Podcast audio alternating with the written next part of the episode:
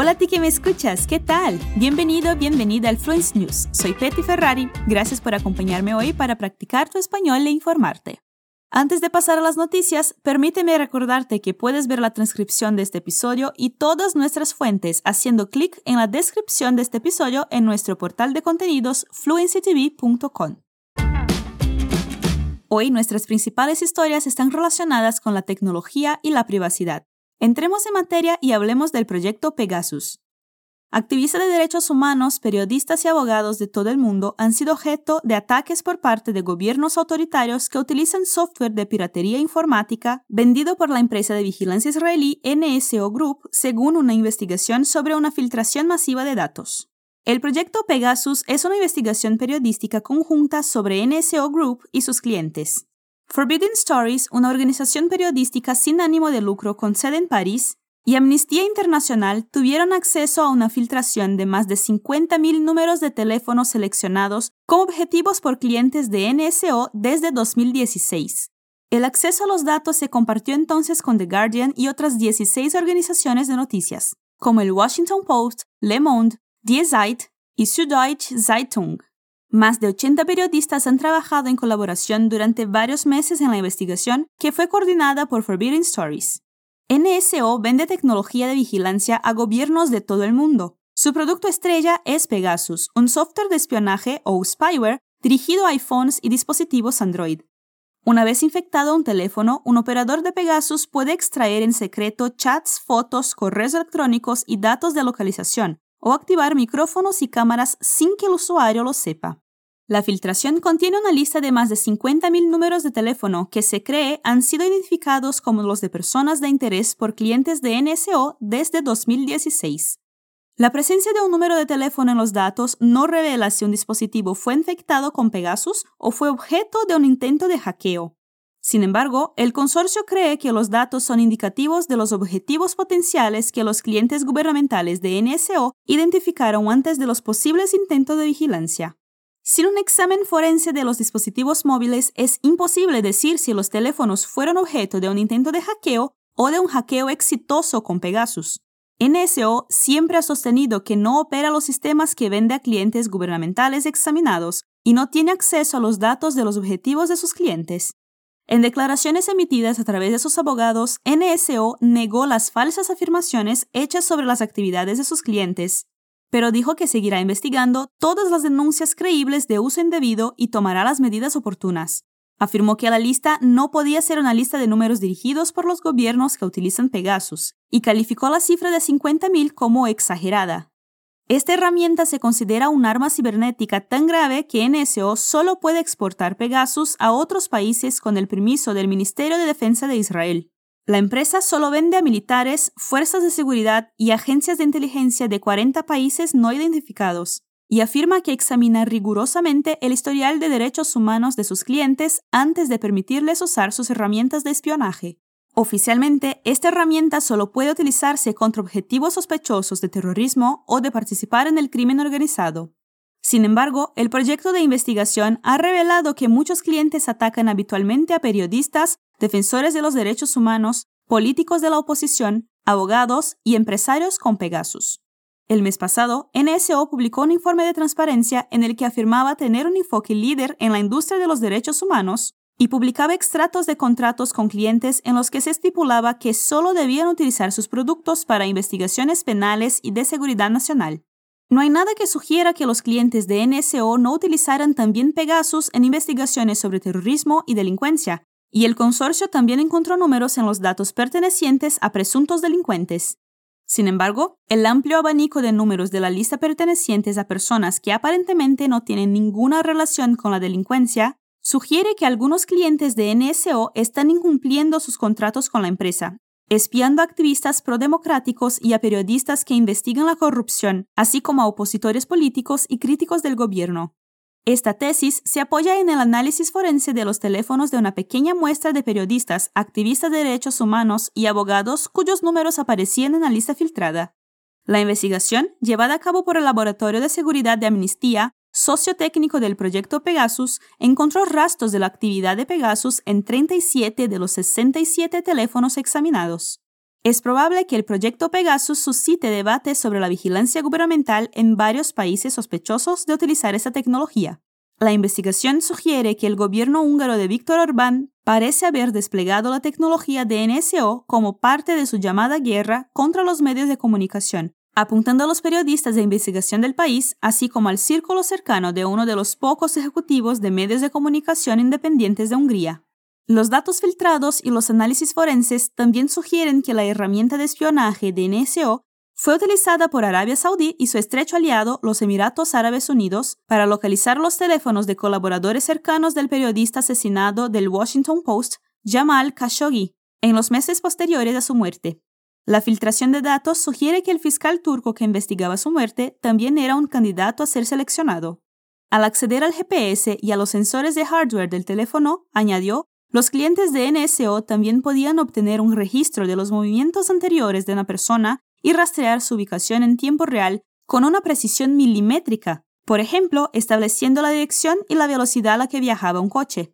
Los últimos avances en la tecnología de NSO le permiten penetrar en los teléfonos con ataques de cero clic, lo que significa que un usuario no necesita ni siquiera hacer clic en un enlace malicioso para que su teléfono sea infectado.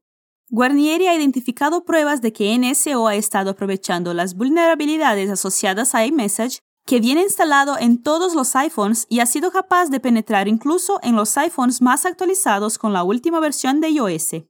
El análisis forense de su equipo descubrió infecciones exitosas e intentos de Pegasus en teléfonos tan recientes como este mes. Apple dijo, los investigadores de seguridad coinciden en que el iPhone es el dispositivo móvil de consumo más seguro del mercado. NSO se negó a dar detalles sobre sus clientes y las personas a las que se dirige, desde que la investigación salió a la luz, varias agencias gubernamentales de todo el mundo han visto cuestionadas sus acciones, ya que se pueden rastrear números de activistas, periodistas y opositores, algunos de los cuales fueron asesinados o desaparecidos. En 2017, por ejemplo, un periodista mexicano hizo una difusión sobre la supuesta corrupción y acusó a la policía estatal y a los políticos locales de estar en connivencia con un violento capo local conocido como el tequilero. Horas después, estaba muerto. Su número de teléfono aparece en los datos filtrados. Aunque esto no confirma que su teléfono estuviera infectado, sí pone en duda su muerte. La investigación y las repercusiones son enormes, no solo en el mundo de la tecnología y la privacidad, sino en la vida cotidiana, ya que se ha demostrado que la NSO no se dirige a los delincuentes y sospechosos del terrorismo, sino a cualquier persona en cualquier lugar. Como las repercusiones todavía están ocurriendo, hay mucho más por descubrir y sin duda te actualizaremos cuando tengamos información adicional. Escuche más una vez esta frase. El consorcio también encontró números en los datos pertenecientes a presuntos delincuentes.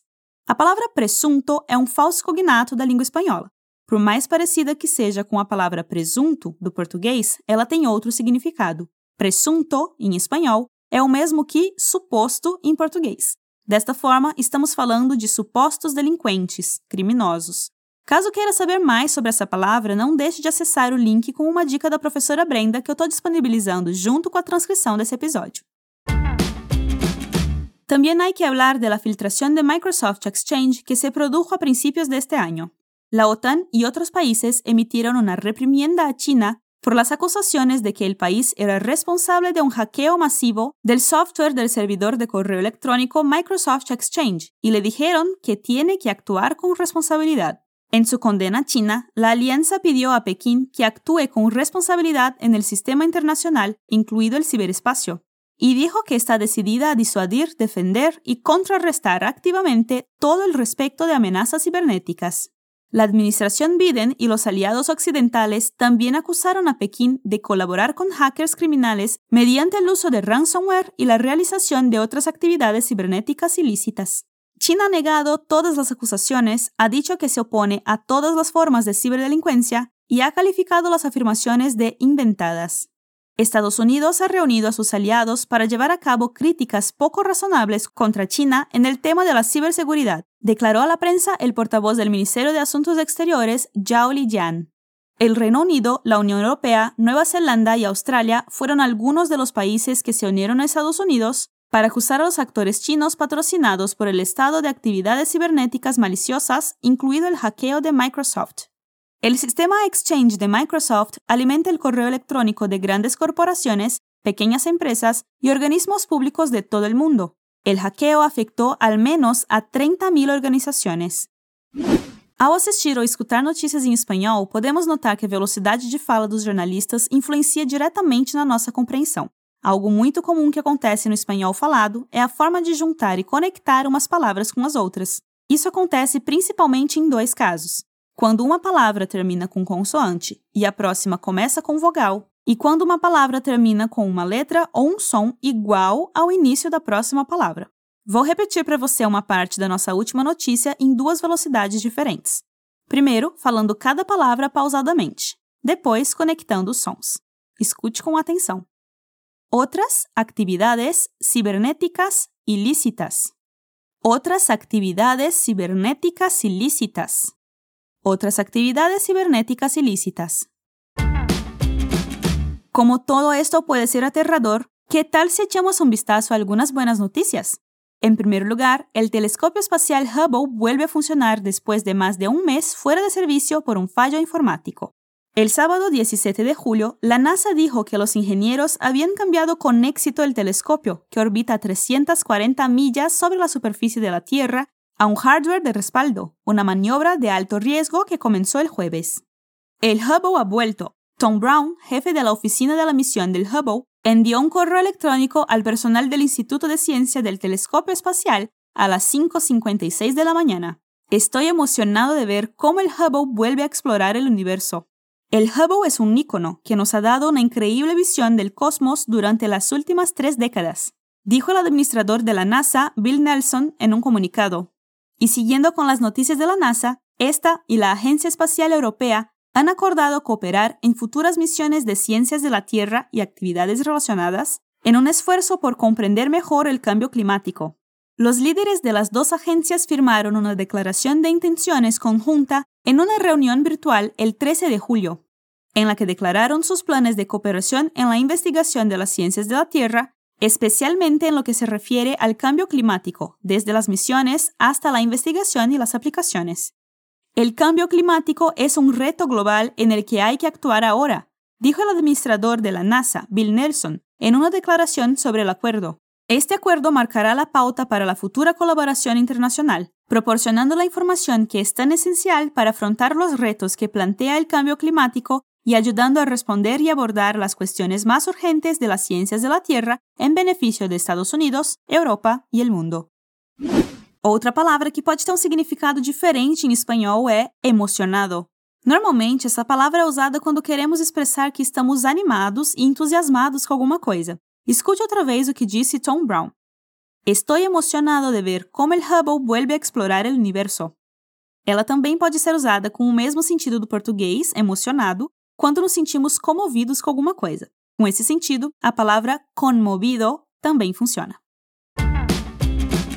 Y aquí termina el episodio de esta semana, amigo, amiga. Por supuesto, volveremos la semana que viene con más historias relevantes y con actualizaciones de todo lo que hemos cubierto antes. Además, asegúrate de ir a fluencytv.com para tener acceso a una enorme cantidad de contenido gratuito. Nos vemos la semana que viene. Soy Petty Ferrari y aquí me despido. Un saludo y nos vemos en la próxima. Adiós.